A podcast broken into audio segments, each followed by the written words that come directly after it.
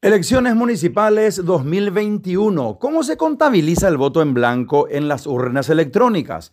Con el cambio en el sistema de votos para las elecciones municipales del año 2021, las máquinas de votación también incluyen la opción de voto en blanco. El elector recurre a ella cuando quiere ejercer su derecho al voto, pero ninguno de los candidatos es de su agrado. Vos llegás frente a las urnas electrónicas y no querés votar por nadie, por ninguno. Querés votar en blanco. ¿Qué haces? Vamos a conversar al respecto con el director de procesos electorales del Tribunal Superior de Justicia Electoral, el doctor Carlos María Lubetich, el gran amigo liberteño. Primero, felicidades, doctor, por el título número 21.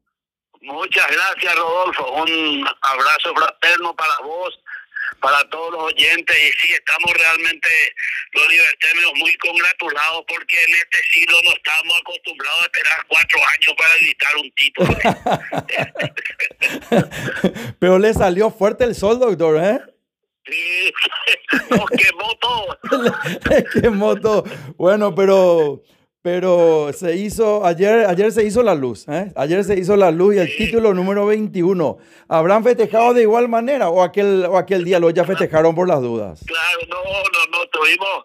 Ayer ya fue muy tarde para el festejo porque el partido terminó a las 10 y algo y ya era un poco tarde para que la gente se reúna. Yo espero que en los próximos días el club organice un festejo verdaderamente que sea para los que, aunque sea para los fanáticos, estemos ahí. ¿Viste ayer el partido eh, de, de, River, el Quelito? Eh, que, que, jugó, jugó contra Nacional querido y le ganó 1 a 0. Es el segundo triunfo de, de River en todo el campeonato. Pero y también el segundo triunfo creo de Sudamérica en todo el torneo, o sea que se dieron cosas raras, ¿verdad? O sea, yo he visto, vos sabés que yo vi el partido en Concepción, en el hotel, eh, ¿verdad? Sí. Entonces, estaba ahí vibrando con, con el gol del Quelito, y no había otra. el loco Pérez, un cabezazo ahí, 1 a 0 y se quedó ahí. Y bueno, el Chito Ayala, eh, eh, un gran jugador de, de River, de, gran jugador de River, pero de la Argentina, ¿verdad? Que hoy, que, que, que, hoy, que hoy está dirigiendo. Bueno, para amenizar un poco dentro de esta circunstancia tan difícil que está viviendo la República del Paraguay y también tener el gusto de conversar contigo, doctor, y saber y, y comentarle a la audiencia acerca de estas nuevas elecciones que las primarias se realizan el 20 de junio próximo. Si alguien llega frente a las urnas y quiere votar en blanco, ¿cómo, cómo, cómo puede realizar su derecho al sufragio de esa manera? Bueno, anteriormente, Rodolfo, cuando uno quería votar en blanco, simplemente no marcaba a ningún candidato en la boleta. Entonces, cuando se encontraba una boleta que no tenía ninguna marca, se consideraba voto en blanco. Ya. Como ahora la máquina ya no permite que se odie ninguna ninguna opción, entonces eh, cuando te, vos veas la boleta para intendente, vas a ver a los candidatos que son con su nombre, su foto, su número y un recuadro donde marcar el voto. Sí. Y así, del mismo tamaño que el espacio que se tiene para marcar a cualquiera de los candidatos está eh, la opción de voto en blanco. O sea que el que vota en blanco ahora debe tocar la pantalla en el espacio correspondiente a voto en blanco y ahí la boleta va a ser impresa como voto en blanco. Por lo tanto, ya no va a haber ninguna duda en la decisión del elector de que su opción fue votar en blanco. Ya, perfectamente. Ahora también teníamos con la ante, con el anterior eh, con la anterior clase de votar con, la, con las papeletas, como bien dijiste hace un rato, teníamos los votos nulos. Eh, ¿Podrían existir votos nulos eh, con las urnas electrónicas? Bueno, la única forma de que pueden, pueden existir votos nulos es en caso de que el ciudadano, por ejemplo, luego de votar, destruya o inutilice su boleta. Y la deposite todo totalmente rayada sin que pueda ser leída ni nada por el estilo. Y otra forma de voto nulo es aquella persona que llegó hasta el hasta la máquina de votación ubicada en el cuarto oscuro y en vez de introducir la boleta en la máquina, simplemente la dobla y lleva a la mesa, la entrega a, la, a las autoridades de mesa que firman y él deposita en la urna. O sea, deposita la urna eh, una boleta sin ninguna marca. Entonces, eso también se considera un voto nulo. Ya, podemos hacer eh, un repaso de lo que debe hacer una persona que llegue para votar. ¿Qué es lo que va a encontrar? ¿Cuál es el universo que va a encontrar dentro de las circunstancias cuando llegue el día 20 de junio próximo domingo y vaya a las 8 y media, 9 de la mañana y entre a un lugar de votación? ¿Qué va a encontrar? Bueno, va a encontrar que en, en las afueras del local de votación van a estar señalizados unos espacios donde el elector debe esperar guardando la distancia para ingresar por turno al cuarto, al, local de votación. Sí. Luego, al ingresar al local de votación, se va a encontrar con una persona que le va a tomar la temperatura, le va a indicar el lavado de manos, le va a poner alcohol eh, para desinfectarle y le va a hacer entrar al lugar donde le corresponde votar, manteniendo la distancia de dos metros en la fila de su mesa. Luego, cuando le corresponda votar, se va a acercar a la, a la mesa de votación y le va a mostrar su cédula. No, no va a entregar la cédula como era antes Rodolfo. Ya, o sea, va a exhibir, va a exhibir. Va a exhibir su cédula ¿verdad? Y el, el miembro de mesa tiene la facultad de, decirle que se saque el tapabocas si es que quiere reconocerle mejor, pero solo en caso de necesidad, ¿verdad? Entonces, una vez que le exhibió la cédula a los dos vocales, ellos van a firmar el boletín de voto, le van a entregar al elector y lo van a invitar a que pase al cuarto oscuro donde está la máquina de votación.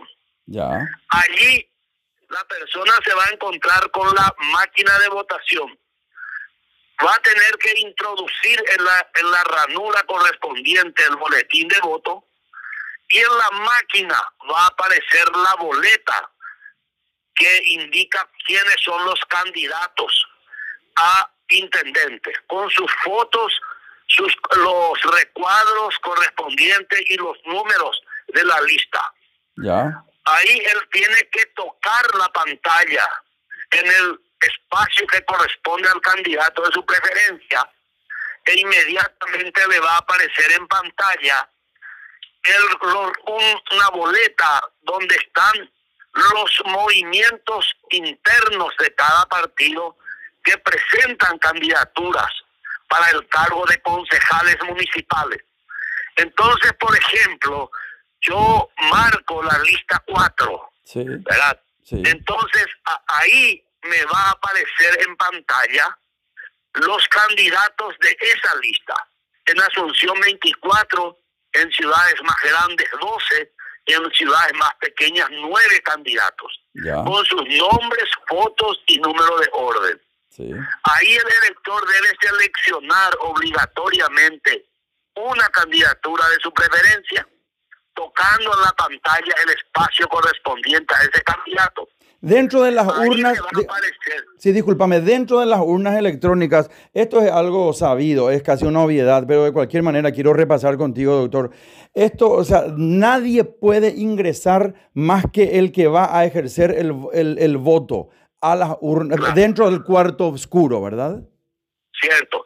Solamente las personas que son invidentes o tienen imposibilidad de marcar por sí mismas la el, el, en la máquina pueden entrar acompañados. Ya. Ahora, también tenemos que decir que aquellas personas eh, invidentes tienen también la posibilidad de marcar por sí mismos sin necesidad de compañía, porque la máquina tiene un mecanismo donde oralmente se le va indicando a la persona y a, a, la máquina se le agrega un teclado parecido al un teléfono para que él marque las opciones que por el candidato que prefiera. Pero esa es una opción que tiene el ciudadano invidente, de estar acompañado o tratar de votar por sí mismo, ¿verdad? Ya, perfecto, perfecto. Una vez, una vez que marcaste tu candidato a concejal, en la pantalla va a aparecer tu voto tal cual lo señalaste. A intendente votaste a fulano de tal. A concejal votaste a fulano de tal, de tal partido, todo lo que de la lista tal. Bueno, una vez que eso apareció en pantalla, yo tengo todavía la posibilidad de modificar ese voto.